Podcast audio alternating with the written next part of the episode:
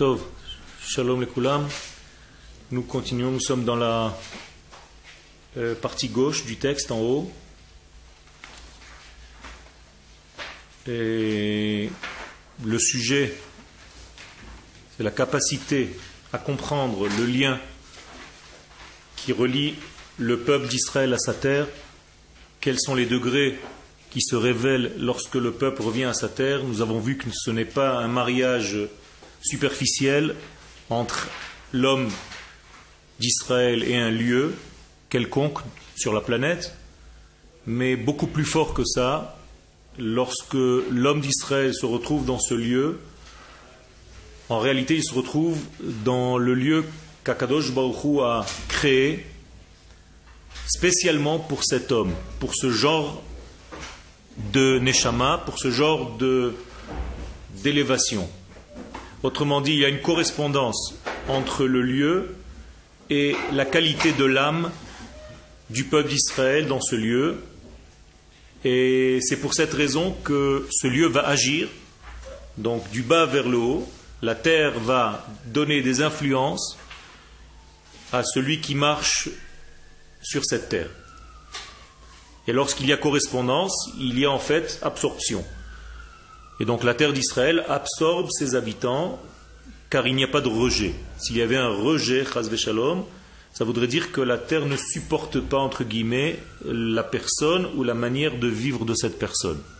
À tel point que la conclusion du Rav Rabbi David Avraham Azoulay dans Chesed le Avraham, c'est que la terre d'Israël, où elle vomit ses habitants, shalom, parce que l'habitant n'est pas à son niveau, où elle absorbe ses habitants, et tant que la terre n'a pas rejeté quelqu'un, entre guillemets, il a la qualification de tzaddik. Et donc il y a quelque chose de très fort ici qui voudrait dire que la notion de tzaddik se voit par rapport à l'acceptation de la terre de la personne. Donc tout celui qui habite en Eretz Israël s'appelle tzaddik. Et la preuve que ramène Rabbi David Abraham Azoulay, c'est que la terre ne le vomit pas, que la terre ne le rejette pas. Donc ce que vous croyez peut-être jusqu'à maintenant comme une malédiction, lorsqu'on dit que Eretz Ochelet Yoshveha, c'est une terre qui mange ses habitants, en réalité c'est une bénédiction, elle absorbe ses habitants, et au contraire, elle a une digestion de ses habitants, car ses habitants représentent une nourriture en réalité qui correspond à la racine, à la qualité de la terre. Donc il y a un mariage entre la terre et l'homme, l'homme mange le produit de la terre et la terre absorbe l'homme.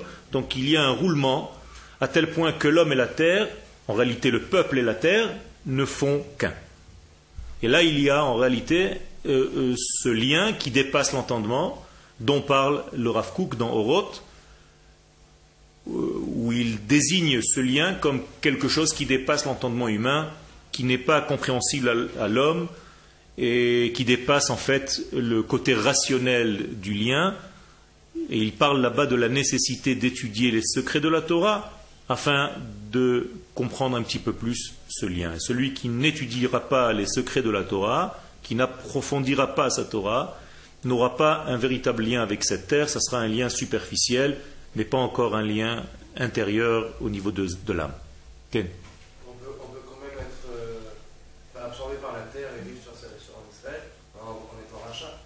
Alors, c'est ce que la, question qui se pose, c'est si je vis sur la terre d'Israël et je suis considéré par Rabbi David Avraham Azoulay comme étant un tzaddik, mais si dans, mes actes je ne fais pas, euh, je n'applique pas la Torah et la mitzvot, alors quelle est ma définition de tzaddik Et donc nous sommes obligés de conclure qu'il y a deux degrés de tzaddikim. Il y a des tzaddikim qui sont au niveau de leur nation, même si au niveau individuel ce sont des Rechaïm, et il y a d'autres formes de tzadikim qui au niveau individuel sont des tzadikim, car ils font la Torah et les mitzvot, mais au niveau national de leur nation, ils sont chazve shalom des Rechaïm. Qu'est-ce que ça veut dire? Ça veut dire qu'il y a deux formes de liaison. La liaison n'est pas seulement avec la Torah, elle est aussi, peut-être même avant, avec la nation d'Israël, car sans la nation d'Israël, il n'y a pas de Torah. Juste pour vous rappeler que la Torah n'a pas été donnée à des juifs, elle a été donnée au peuple. Et donc c'est parce que tu fais partie de ce peuple que les mitzvot et la Torah tout entière te parlent, s'adressent à toi. Si tu ne fais pas partie de ce peuple, la Torah, les mitzvot en tout cas, ne s'adressent pas directement à toi, puisque un goy est libre de ne pas faire les mitzvot de la Torah. Ça veut dire que c'est notre lien à la nation qui nous donne le lien avec les mitzvot de la Torah. Donc il y a deux degrés de tzadikim.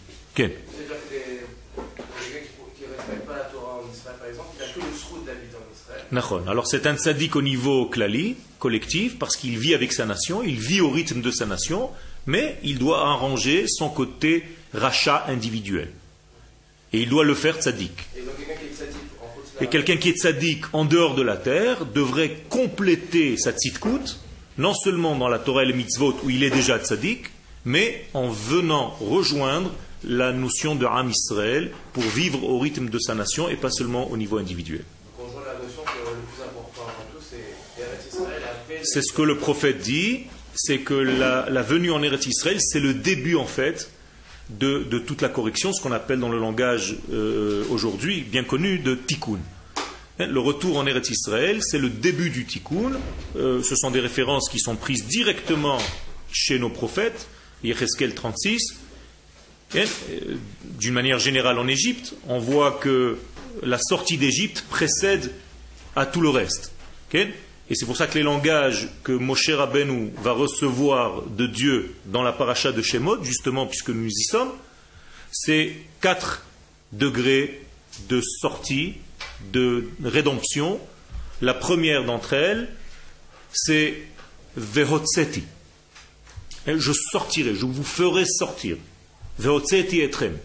Donc si tu ne sors pas, on ne peut même pas commencer à parler entre guillemets. Après Vehotseti, Vehitsalti etrem. Je vous sauverai. Bien que la logique pourrait nous dire, il faut d'abord peut-être nous sauver. Dieu dit non, je vous sortirai, je vous sauverai, Vegaalti, je vous délivrerai. Regardez, ça arrive en troisième position, le terme de Geoula. Velakarti etrem li et je vous prendrai comme peuple, quatrième degré. Ça veut dire épousaille. La karti, qui ish isha, c'est le mariage. Donc Akadosh Baruch veut se marier avec l'assemblée d'Israël, et il y a quatre degrés qui amènent finalement ce mariage. C'est d'abord nous faire sortir de là où nous sommes, du lieu qui ne correspond pas à notre nature, de nous sauver, de nous donner une Géoula, et enfin de se relier avec nous, mari et femme. Donc nous voyons ici qu'il y a une évolution dans le processus du retour du peuple sur sa terre. Alors on va continuer dans le texte, avec votre permission. Ceux qui n'ont pas de texte, il y en a ici encore. Il y en a là-bas aussi.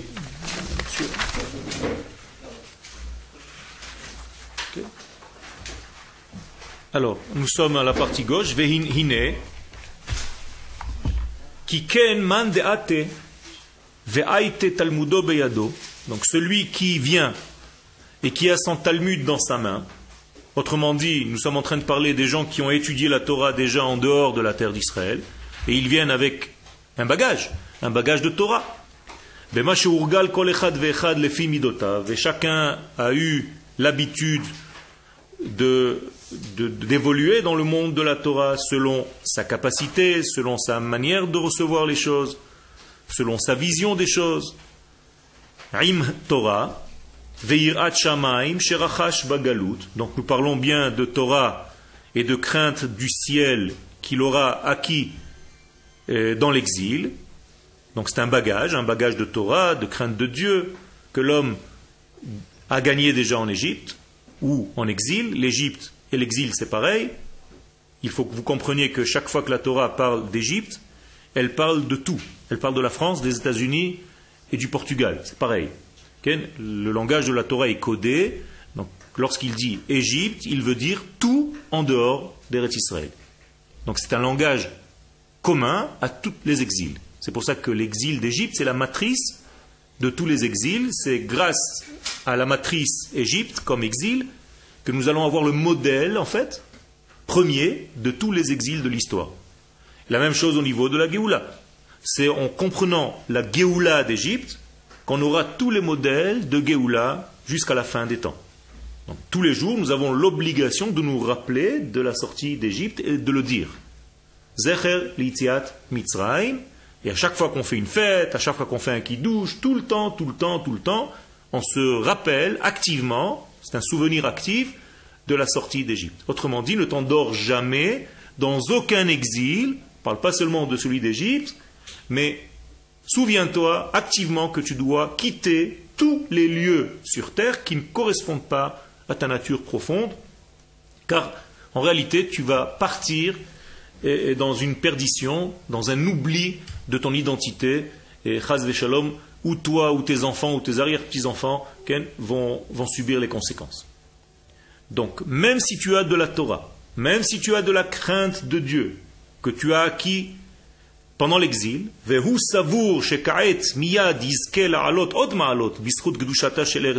et un homme qui revient à sa source, donc qui vient, qui monte en Eretz Israël, il a l'impression qu'immédiatement, tout de suite, il aura le mérite de monter dans les étapes de la sainteté de la terre d'Israël. Il est venu avec son bagage de Torah, et il va continuer son ascension. Il va monter encore plus. Ulam en hadavar ken. Et il s'aperçoit très vite que ce, n'est pas le cas. Il est déçu très vite. C'est-à-dire, il se passe quelque chose qui n'est pas naturel. Normalement, quelqu'un qui était déjà dans la Torah, qui évoluait dans la Torah, devrait continuer à évoluer puisqu'il monte en Israël et que la terre d'Israël, c'est la terre du Saint béni soit-il. Donc son évolution devrait être encore plus croissante, normale.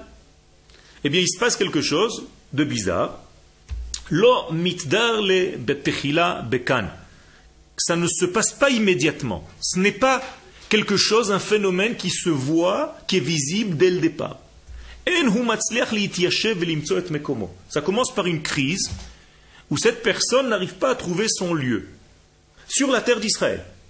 C'est-à-dire il y a un lieu précis qui apparemment correspond le plus à cette personne-là, mais pour arriver à trouver ce lieu, il faut encore une recherche sur la terre elle-même. Il est arrivé, il a déjà su que ça se passait ici, c'est déjà un bon point, mais lorsqu'il arrive ici, il est encore dans une recherche, ici même, dans le Kodesh, où se trouve l'endroit qui est propice à son évolution il ne le trouve pas immédiatement. Il y a un travail à fournir pour trouver ce lieu. Mamash da'atom et alav, et les expressions ici du Rav sont difficiles. Il dit qu'il devient presque fou, parce qu'il n'arrive pas à trouver l'endroit correspondant ce qu'il est. Et il est possible que tout ce qu'il a acquis concernant le travail divin, commence à se perturber, commence à se mélanger, même à se perdre de lui. C'est-à-dire qu'il a l'impression d'y laisser des plumes. Il est en train de perdre la Torah qu'il a acquis jusqu'à maintenant.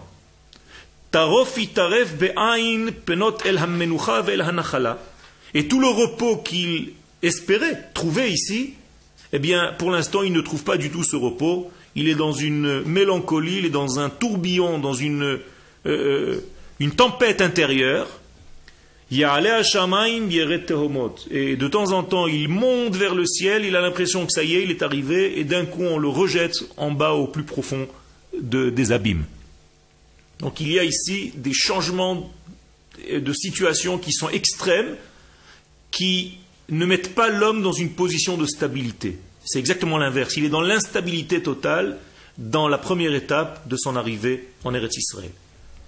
Le Rav compare ça à un bateau qui est dans une pleine tempête, en pleine mer, et ce bateau monte au-dessus des vagues et il descend au fin fond des vagues, et tous les habitants de ce bateau, c'est-à-dire toutes les formes intérieures de l'homme, se mélangent et tombent à droite, à gauche, manquent de stabilité, ne sont pas dans, un, dans une position normale de tranquillité.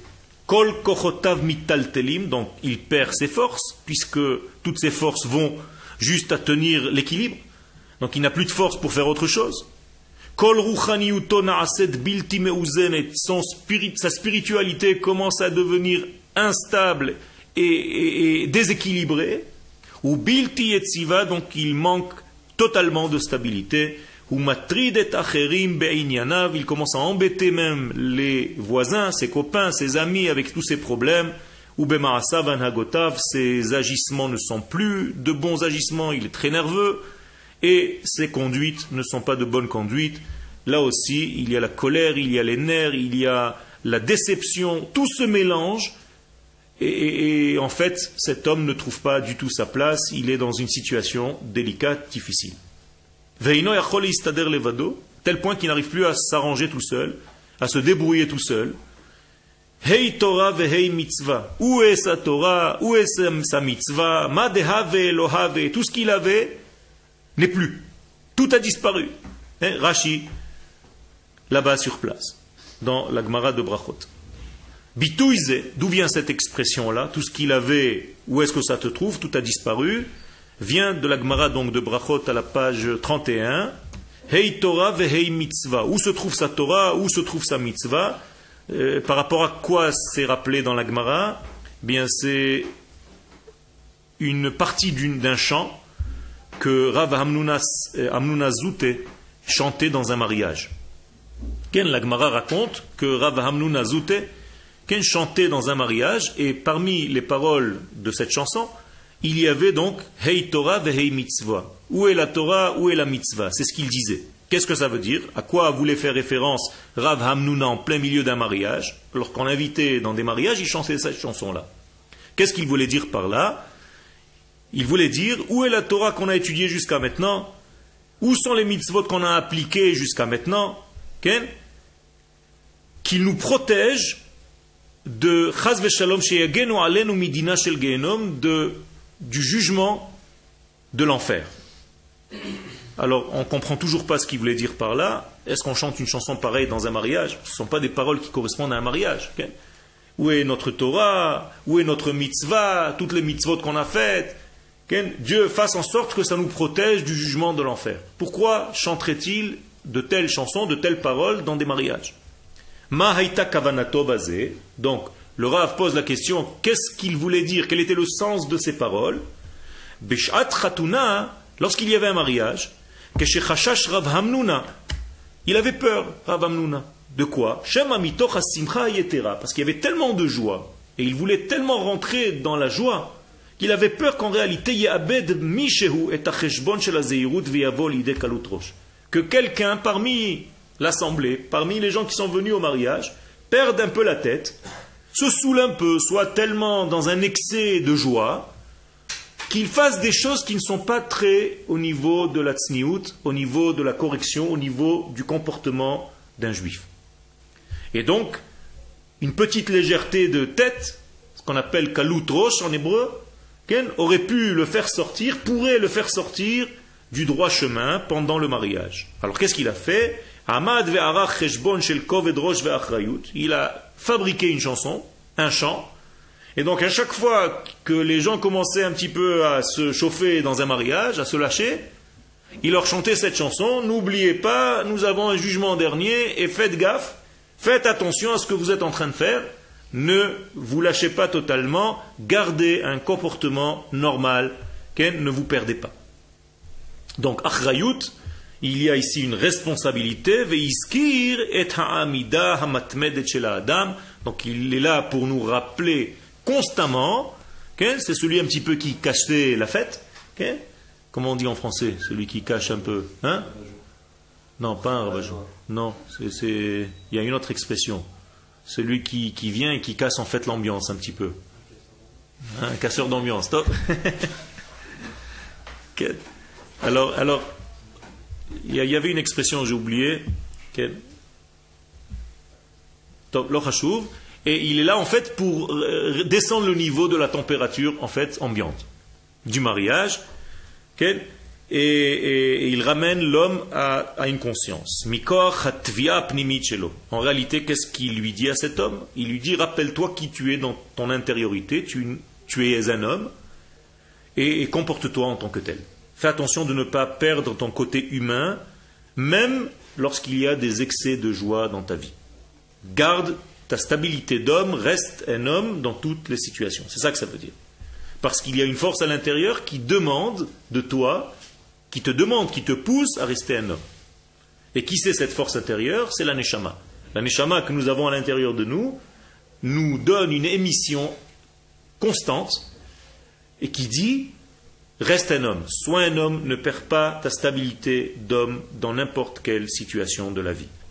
Alors, lorsqu'il y a des moments difficiles, là aussi, shalom, mais là on parle aussi, même dans des moments de joie, fais attention de ne pas te perdre dans ces moments de joie, dans un laisser-aller total qui va te donner une certaine légèreté où tu vas perdre euh, ton degré d'homme.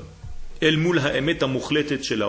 garde en face de tes yeux la vérité absolue du monde, c'est-à-dire que le divin est toujours là, qu'il est dans une observation totale, que tu es dans un degré de responsabilité et ne perds pas ce degré-là. shel Et c'est comme ça qu'on compare le terme de din gehenom, du jugement de l'enfer. Autrement dit, qu'est-ce que c'est le jugement de l'enfer? C'est pas qu'il y a un, monstre avec une fourche qui, est en train de te juger dans un monde de, flammes, mais en réalité, c'est la vérité absolue de notre vie qui nous apparaît et, elle apparaît face à ce que nous, nous avons vécu de notre vie. Est-ce que vous comprenez? Ça veut dire qu'est-ce que c'est que l'enfer en fait? C'est qu'on te met en face de ton vrai miroir. Alors si tu t'appelles Nagid Asher, eh bien on va mettre Asher en face du vrai Hacher. Et le vrai Hacher, c'est celui dont Dieu t'avait fabriqué, que Dieu t'avait donné au départ, ton potentiel Hacher. Et on veut, voir aujourd'hui, est-ce que tu as été exactement fidèle à ce degré que Dieu a créé, ou est-ce que tu t'es comporté complètement différemment de ce que tu devais être? Donc on va te comparer avec qui? Avec toi-même. Et le décalage entre vous deux, c'est en réalité la valeur de l'enfer que, tu vivras. Donc vous comprenez ce que c'est l'enfer. En hébreu, l'enfer se dit une grande, un grand vide, gay ben hinom, c'est-à-dire une grande vallée vide. En réalité, c'est le fossé qui est entre toi et toi. Entre ce que tu es dedans et ce que tu parais dehors. Si tu es un tricheur, eh bien, va se créer un fossé en ce que tu es dedans et ce que tu es dehors. Tu as l'impression de mentir à tout le monde autour de toi, personne ne le sait parce que tu caches ton jeu. Mais en réalité, tu ne peux pas cacher ce jeu à la lumière divine. Donc un jour, on va te montrer devant un miroir qui tu es vraiment et qui tu as été ici dans ce monde. Et si ce n'est pas exactement collé, et ça c'est le Gan Eden, ça c'est le paradis, eh bien tout décalage, c'est un degré d'enfer, deux degrés d'enfer, trois degrés d'enfer, quatre degrés d'enfer, et ainsi de suite. Plus le fossé est grand, plus la souffrance apparaît. Ce n'est pas une souffrance de quelqu'un qui te punit, c'est tout simplement parce que tu es en décalage avec toi-même et c'est ça qui crée cette souffrance. Il va falloir combler ce vide qui a été créé. Est-ce que vous comprenez? Donc c'est une responsabilité, ne vous inquiétez pas, il n'y a personne qui va vous juger extérieurement à vous-même. C'est vous-même qui allez juger vous-même. C'est votre neshama divine qui est à l'intérieur qui va vous dire, écoute, tu devais être X, et toi tu étais Y. Si tu es X, tu devais être X, correspondant. Et si tu es décalé, malheureusement, alors il y a une souffrance. Alors au lieu d'attendre ce jugement dernier, hein, il faut faire ce travail, chacun en phase de ses responsabilités chaque jour. Et tu fais un cheshbon, nefesh, tu fais un compte, tu fais un calcul par rapport à ce que tu es vraiment dedans, à combien tu es distant Combien est ton décalage par rapport à ta vraie identité intérieure Combien est-ce que tu racontes du baratin à tout le monde à l'extérieur On a l'impression que tu es un sadique, mais tu caches quelque chose de mauvais? Ou est-ce que ton potentiel sadique de l'intérieur, tu ne l'as jamais vécu? Et pourquoi? Pose-toi les questions, mets-toi en face de toi-même et évite en réalité des choses désagréables plus tard. Il y avait une question? Oui, je voulais savoir si on peut retrouver ces tout à fait. Euh, chaque fois, pas seulement une peinture, hein, une musique, une peinture, tout ce que vous voyez, une expression qui est, en réalité, vous êtes témoin de cette expression, bien en réalité, c'est comme si vous étiez devant un miroir. Donc par rapport à, ce que tu vas ressentir lorsque tu vas regarder un tableau, en réalité, même si ce tableau est invariable, il sera variable par rapport à la personne. Un exemple, quelqu'un qui est très triste aujourd'hui, qui s'est levé avec une certaine tristesse, s'il rentre dans une galerie d'art, il va trouver tous les tableaux tristes. Parce qu'en réalité, c'est le reflet de lui-même. Donc il va dire, ah, j'aime pas cette couleur, ça, m'angoisse, il y a quelque chose qui est, c'est perturbé, machin. Et en réalité, il est en train de parler de lui. Soi-disant en parlant de la toile. C'est un travail psychologique où on peut savoir dans quelle situation il se trouve. S'il vient de recevoir une super bonne nouvelle, il rentre dans la galerie, il dit Oh là là, quelle merveille Il trouve les choses belles, même les choses qui paraîtront pas belles pour d'autres. Pourquoi? Parce qu'il est dans une position où son reflet revient vers lui-même. Et donc il y a euh, euh, changement de situation selon le degré dans lequel l'homme se trouve chaque jour. Et c'est comme un miroir, et tout ce qui se passe autour de nous, en réalité, c'est tout euh, subjectif et pas objectif par rapport à notre situation d'aujourd'hui. Et nous devons toujours, toujours arriver à une objectivité. Or, l'objectivité n'est jamais de l'homme vers Dieu, elle est toujours de Dieu vers l'homme, car l'homme ne peut pas être objectif, il est toujours subjectif, il est par rapport à ce qu'il est lui-même. Alors qu'est-ce qui nous reste? L'objectivité. Comment je peux être objectif si je suis un homme? Eh bien, je ne ressens pas et ne fais pas les choses par rapport à moi seulement, mais je fais les choses parce que Dieu est descendu vers moi. Et ça, c'est objectif. C'est lui qui vient vers l'homme, c'est pas l'homme qui monte vers Dieu. C'est pour ça que c'est Dieu qui est descendu pour nous donner la Torah, entre guillemets. C'est pas nous qui sommes montés un jour sur une montagne pour lui dire on est prêt. Ça veut rien dire tout ça. C'est lui qui est venu vers nous. Donc la Torah, c'est une Torah qui est venue du divin vers l'humain. C'est ce qu'on appelle la prophétie. Ça veut rien dire. Chercher à s'élever, ça veut dire faire descendre un petit peu plus de Dieu en nous. C'est ça s'élever. D'accord? Ça veut dire ouvrir un petit peu plus et le laisser un petit peu plus descendre. Mais jamais se sauver d'ici pour aller quelque part.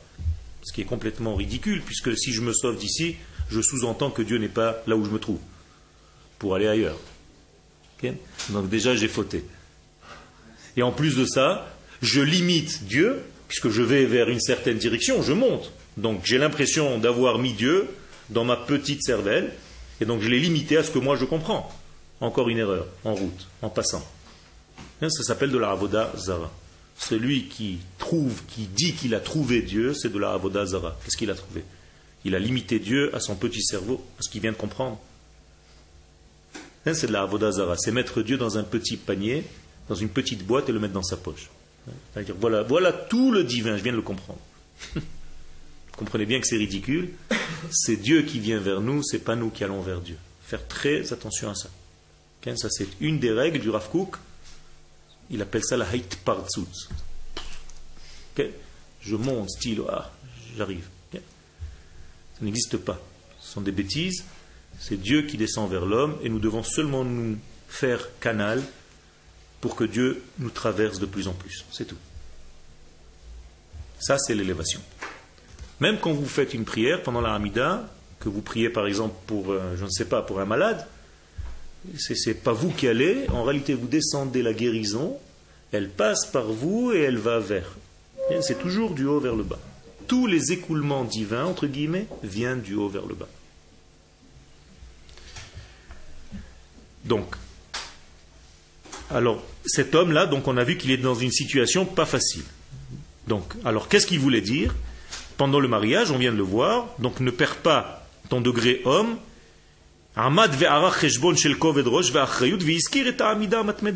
Donc il a écrit cette chanson, et il a chanté pour que tout le monde, à commencer par lui-même, n'oublie pas sa stature d'homme dans n'importe quelle situation, même dans celle de la joie dans laquelle il se trouve pendant le mariage. C'est ça le digna shel Af on revient maintenant. Concernant notre sujet, Adam Israël. Donc là, ça devient pratique, réel, manifesté dans notre vie.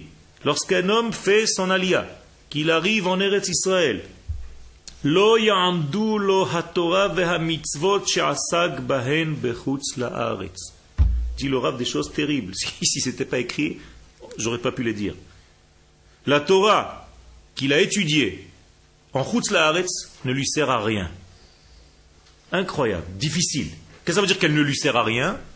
La compréhension de la terre d'Israël donne un nouvel éclairage Et ce que tu as acquis jusqu'à maintenant, c'est pas qu'il te sert à rien. Il te sert à rien par rapport au degré où tu te trouves maintenant. Il te servait dans l'étage d'en dessous. Mais comme la terre d'Israël n'est plus à l'étage d'en dessous, elle est dans un autre étage, c'est comme s'il fallait que tu mettes de côté ce que tu avais jusqu'à maintenant pour accéder au nouvel étage. Donc il y a ici une humilité. Et celui qui a du mal à lâcher prise en réalité avec cette humilité ne pourra pas accéder à la nouvelle force que la terre doit lui offrir. Parce qu'il veut garder ce qu'il avait jusqu'à maintenant, il a peur. Ken Parce que bien sûr, on va être par rapport à ce qu'on a- ce- ce qu'on va, ce qu'on va avoir ici, ce qui va, nous être offert. Mais tout ce qu'on a, toute notre expérience euh, accumulée à l'extérieur, quand cela arrête, c'est peut-être quelque chose qui va nous servir à, à construire, euh, à construire notre vie ici. Alors, il y a fait. Alors, c'est ce c'est ce qu'on pensait. Jusqu'au moment où on a vu dans la Gemara, je, juste je vous rappelle, où Rabbi Zera, vous vous rappelez, a jeûné pendant 100 jours pour oublier son Talmud de Babylone. Qu'est-ce que ça veut dire? Pourquoi il jeûne? Pourquoi il veut oublier son Talmud de Babylone? Alors, bien entendu, je vais. Il a fait. Alors, je vais un petit peu dans ton sens. C'est pas qu'il a oublié les références, tout ce qu'il a étudié. C'est que tout simplement, il s'est rendu disponible au nouvel étage. C'est ça que ça veut dire. Donc tu dois un petit peu mettre de côté ce à quoi tu as accepté jusqu'à aujourd'hui pour être disponible à recevoir quelque chose de nouveau. Est-ce qu'on peut se servir, alors dans ce cas-là, est-ce qu'on peut se servir de ce qu'on a étudié comme un, un cri, comme un, comme un outil Pas pour le nouvel étage. Ça va être quelque chose que tu mets dans un placard, entre guillemets. C'est comme, c'est comme si tu arrivais à un cours avec toutes tes connaissances et tu n'écoutes pas. On va y rester en dessous. Il a fait. Si tu restes en dessous et tu te dis non, non, moi ce, ce rave n'a rien à m'apprendre, moi j'ai déjà quelque chose, je suis déjà bloqué dans un système, j'arrive à mon cours et chaque fois qu'il va dire quelque chose, je vais le rentrer à quelque chose que j'ai déjà étudié, donc je n'accepte rien en fait. C'est un manque d'humilité. C'est un manque de vouloir monter, c'est un manque de lâcher prise. La terre d'Israël s'appelle la terre du lâcher prise. Eretz Knaan. Knaan qui veut dire la soumission. Si tu ne sais pas te soumettre à ce niveau, en fait à faire un reset, à passer par zéro pour regrandir, pour repousser à nouveau, il y a un problème. Un autre exemple, la graine que tu plantes dans la terre. La graine, dans son premier degré, qu'est-ce qui se passe? Elle pourrit et ensuite elle repousse. Donc il y a un passage obligatoire de toute cette décomposition. Alors qu'est-ce que ça veut dire dans la réalité? C'est difficile. Ça ne veut pas dire que je vais tout jeter, que je vais tout euh, balancer, tout ce que j'avais jusqu'à maintenant. Mais ça veut dire se rendre disponible au nouvel étage. Bien sûr que c'est très sensible. Et donc le Rav explique pourquoi il dit ça.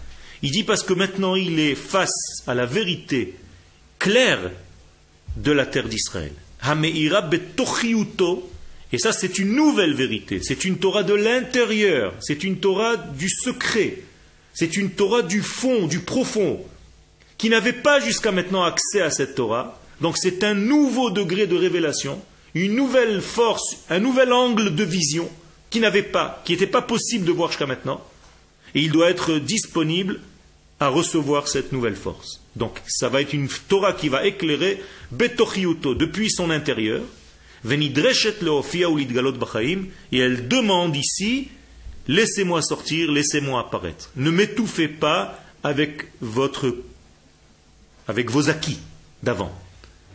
Car si vous gardez vos acquis d'avant seulement et vous vous tenez à les garder, vous avez peur d'une nouvelle force de Torah, vous allez rester entre guillemets au niveau de ce que vous étiez avant, même si c'est un grand niveau. C'est encore un autre niveau qui est beaucoup plus petit que le nouveau degré dans lequel tu dois passer.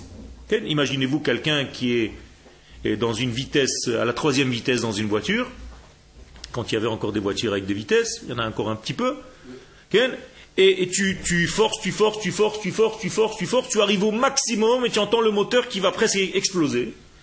Et quelqu'un va te dire, tu sais, il faut faire un petit truc là, il faut passer. Tu dis non, non, je ne peux pas passer, regarde, tu es à fond. C'est une merveille. Écoute le moteur.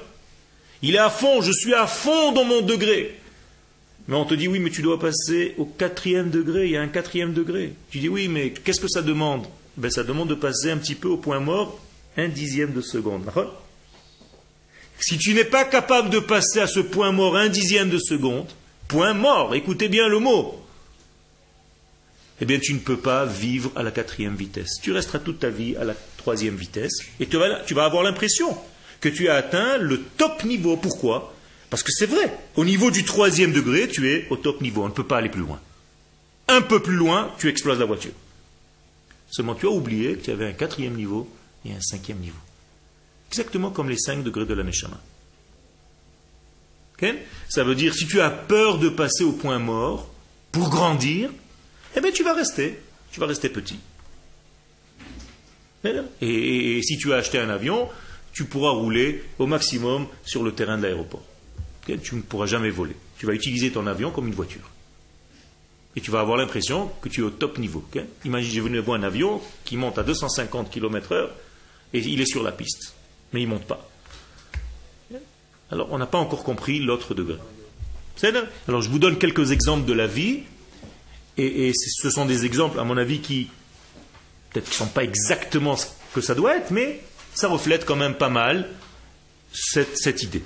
Donc il faut avoir une certaine, un certain courage. Je pense qu'il y a un élément de courage. Je pense qu'il y a un élément d'humilité. Donc il faut courage et humilité. Il faut une certaine, euh, euh, euh, comment on dit, gmichut, yod gamish, souple, une certaine souplesse, pour arriver à réaliser ce passage-là.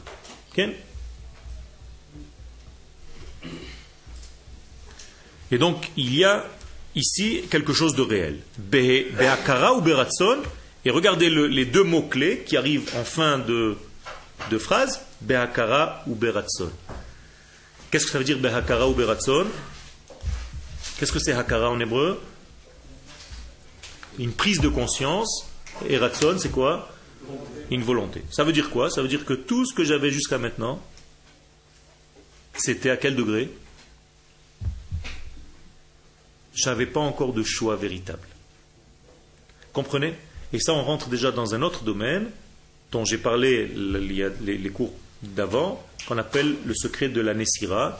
C'est-à-dire qu'il y a un certain moment où nous sommes forcés de faire les choses, il y a un certain moment où nous avons le choix de les faire. Vous vous rappelez? Et tant que tu ne t'es pas déconnecté du forcé de faire les choses, tu ne pourras pas choisir de faire les choses. C'est comme un enfant, il est forcé de faire ce que son papa dit, donc jusqu'à l'âge de, peu importe, il va être comme le petit-fils de son père, et tout ce que le père va dire, c'est Kodesh Kodashim. À partir d'un certain moment, il commence à découvrir que son père n'est pas Kodesh Kodashim, que son père se trompe, que son père a des faiblesses. Et donc l'enfant, qui n'est plus tout à fait un enfant, va se rebeller, va dire à son père, Atkan, jusqu'à là. Tu m'as assez conduit, j'étais soumis à toi jusqu'à maintenant, et là, donc il y a un passage qu'on appelle, nous ici, le point mort, un rejet total, c'est comme s'il repassait par zéro, et ça, ça va lui permettre de quoi à cet enfant? De devenir indépendant. Alors c'est obligatoire comme processus, ça fait très mal au père généralement, mais l'enfant a besoin de ça. Et après, qu'est-ce qui se passe? Le fils va, par choix, revenir vers le père ou pas du tout. Mais c'est un choix déjà. C'est exactement ce qui se passe chez nous vis-à-vis -vis de Dieu. Nous avons tous des moments où nous avons grandi naturellement comme des petits-fils de Dieu, et à un moment donné, nous nous rebellons contre Dieu. On a l'impression qu'on connaît plein de choses et on rejette un petit peu, et après on revient par choix. Et c'est au niveau collectif, au niveau de la nation d'Israël, pareil. Il va y avoir une période où les gens vont être anti-Dieu, parce que c'est le moment où ils se détachent, il faut une crise d'adolescence, et après ils vont revenir par choix. Et ça, c'est la période messianique. Vous comprenez Tout est réglé et ça fait peur quand ça se passe. Mais en réalité, c'est un élément obligatoire, naturel du processus. Il ne faut pas avoir peur. Des questions jusqu'à maintenant? On continue. Zman Rav Over, donc il va se passer beaucoup de temps. Il faut avoir de la patience. Ça aussi, on peut le rajouter dans ce que j'ai dit tout à l'heure, de la patience pour tous ces degrés d'être capable de monter à un autre niveau.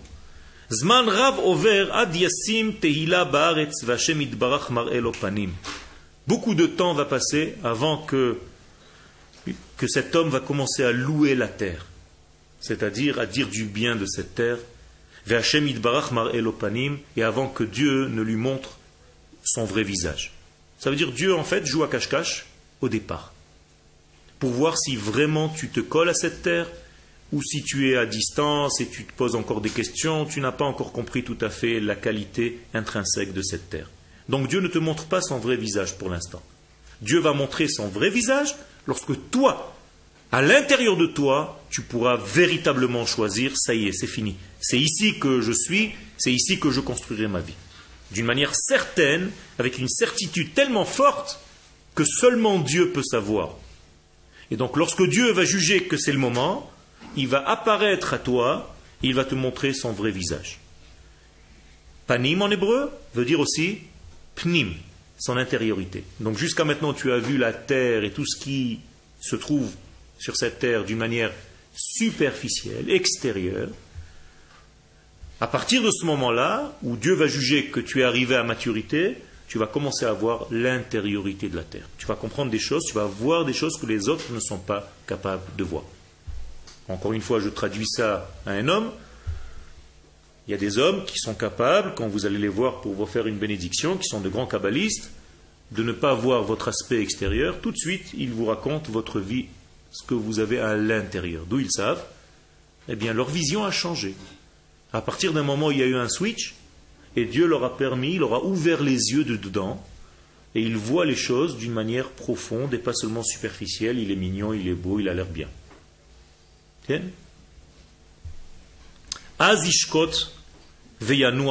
Et alors l'homme va arriver à son repos.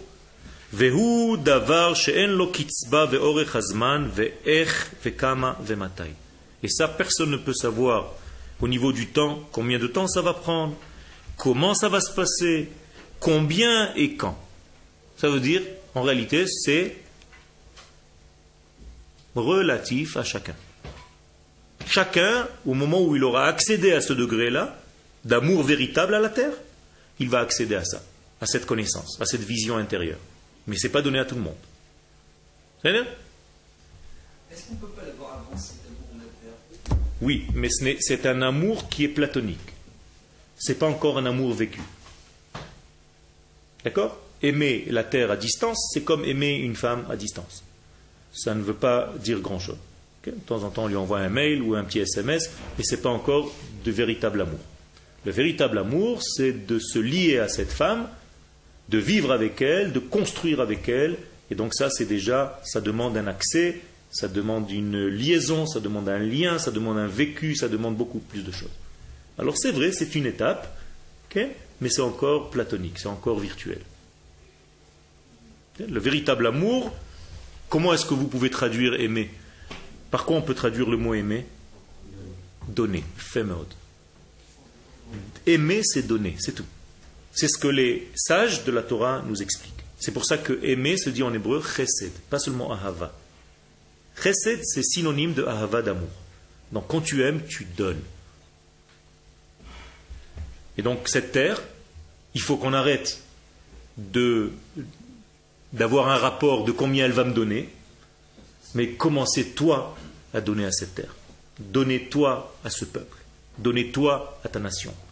Arrête de réfléchir en tant qu'égoïste combien ça va me rapporter de rester ici, combien je peux donner à cette terre? Chacun de nous a des qualités que Dieu lui a données et il faut qu'il les utilise pour donner ces qualités à la terre à laquelle il appartient véritablement. Petit exemple, si je suis ingénieur, eh bien, au lieu d'aller donner un prix Nobel aux États-Unis, je vais le donner à mon peuple sur ma terre. Et je vais avoir un orgueil national qu'un grand ingénieur, qu'un grand scientifique d'Israël a eu un prix Nobel dans je ne sais quelle recherche. Quand un, un joueur olympique va sortir d'Israël, il va donner, quand il va se mettre sur le podium pour recevoir une médaille d'or, et qu'on va entendre la tikva, en fond, il va donner un orgueil national à sa nation d'Israël.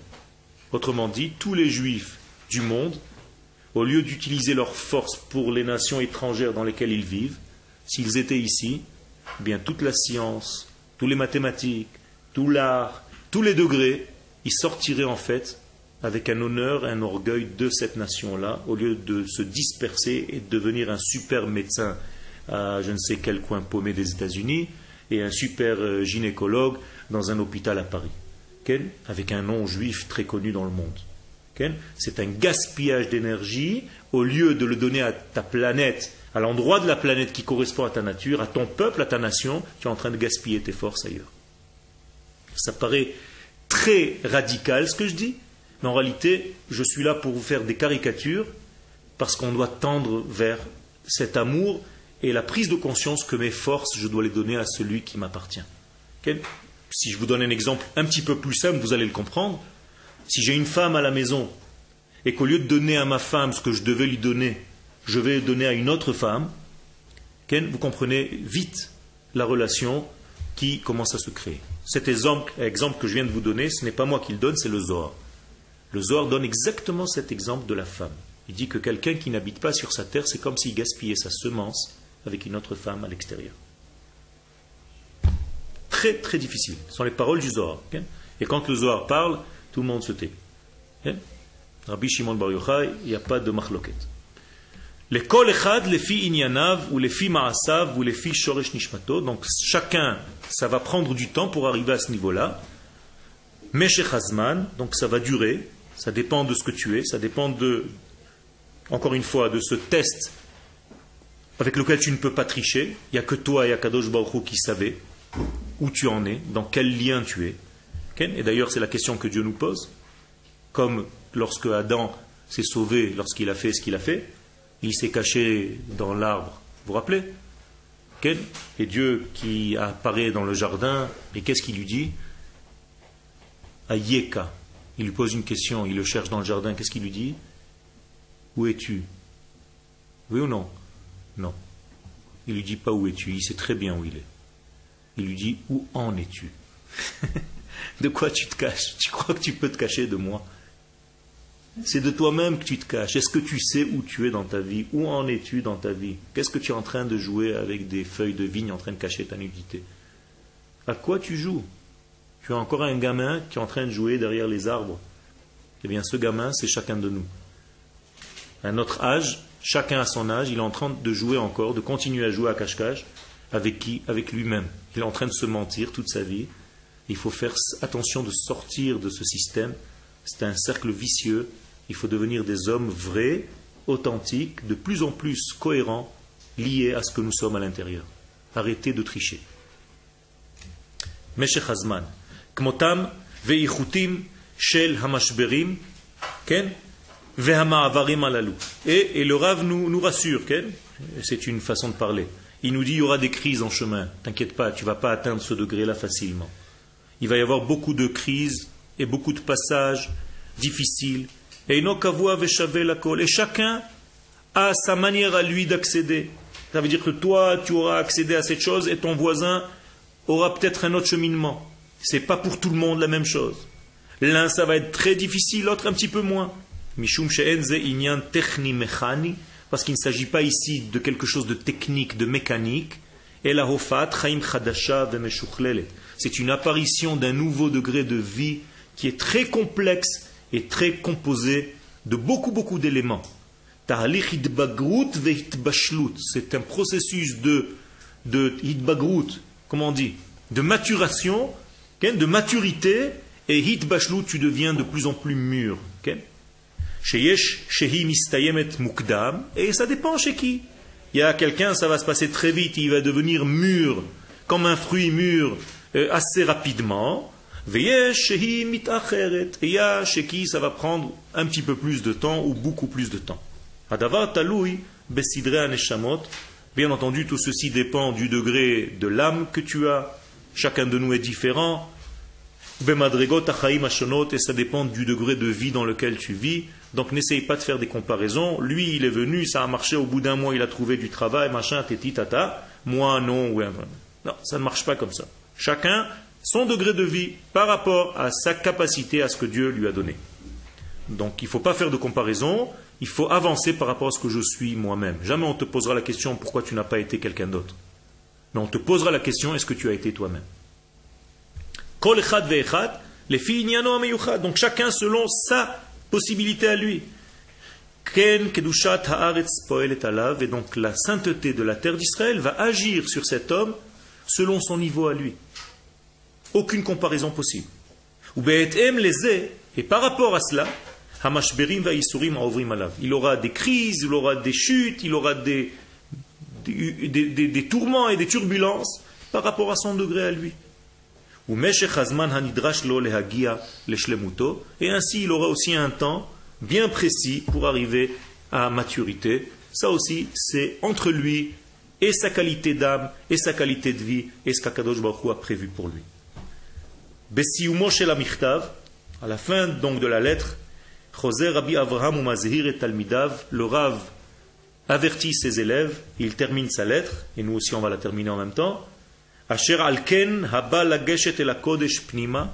Donc je vous dis, mes chers élèves, tout celui qui vient rentrer dans la Torah à l'intérieur, qui arrive en Eretz Israël, qui veut accéder à ce nouveau niveau, Yasmin atzmo amour, qu'il se prépare à tout ce que je lui ai dit jusqu'à maintenant, benafsho, et qu'il prenne conscience dans son âme, asher lo bechol qu'il a la force de passer toutes ces épreuves, car sinon Dieu ne donne pas ces épreuves-là, donc il a la capacité de le faire, il peut réussir, vous pouvez réussir. Donc bien qu'il y ait une préparation énorme, au niveau de l'intérieur, de l'âme de la personne, les de ne pas perdre ses oreilles, c'est une expression, et ça, qu'on ne te coupe pas les oreilles en route. C'est un, un, exemple que la Gemara dans Sanhedrin 106, 106 rapporte, un exemple du chameau chez Allah Karnaim qui est parti se chercher des cornes. Un chameau qui cherche des cornes.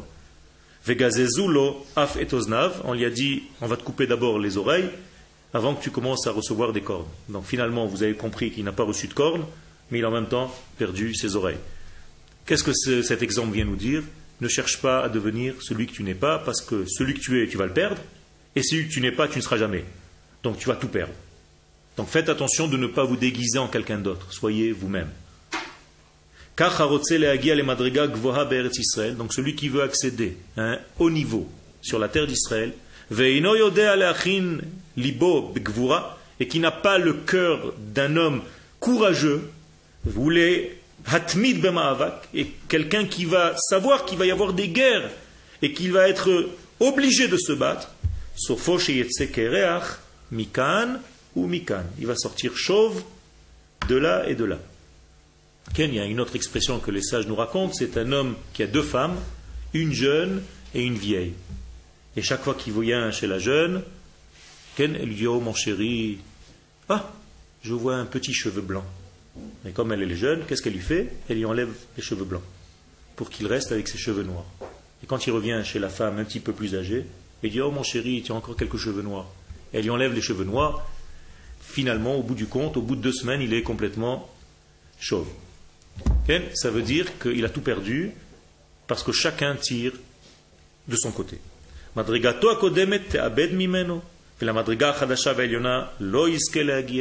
si tu as perdu ton degré d'avant et tu n'as pas encore eu ton degré prochain, nouveau, tout ceci parce que tu t'es démoralisé en route, alors qu'est-ce que tu as fait en fait? Tu as tout perdu. Parce qu'on t'a dit, on t'a dit de lâcher le premier niveau, mais sur la route du deuxième niveau, tu es déjà en pleine dépression, tu as tout lâché.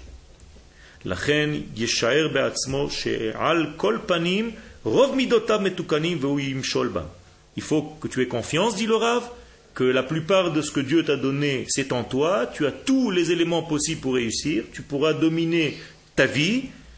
Alors là, maintenant, tu peux marcher avec toute sécurité Darko prends conseil toujours de gens qui sont autour de toi, qui sont dans la Torah, qui ont une référence de vie qui est liée au divin, donc des rabbanim qui sont de bons conseilleurs, Asher Immahem, qui seront autour de toi, Ve'ashomea, et celui qui m'écoute, Ishkon Betach Sha'anan, il aura une sécurité, je lui promets de réussir sa vie. Atkan Le'ayom.